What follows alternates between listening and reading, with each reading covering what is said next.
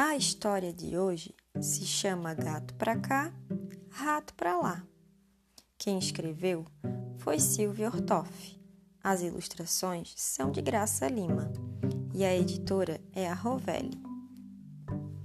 Era um gato muito viajado que andava pulando por sobre o telhado.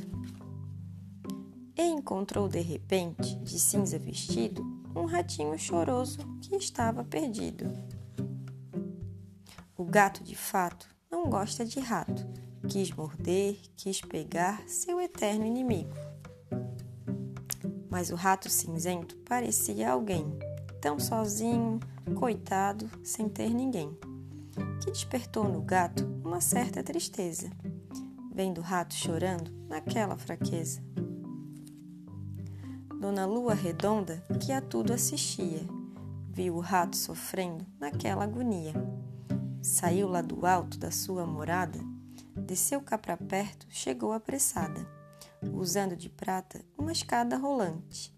Pousou no telhado a lua brilhante. O gato para cá, miando pro rato, o rato para lá, com medo do gato.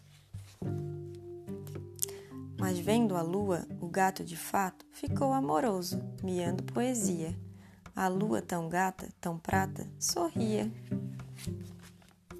rato cinzento aproveitou o sossego, pulou no luar e virou um morcego.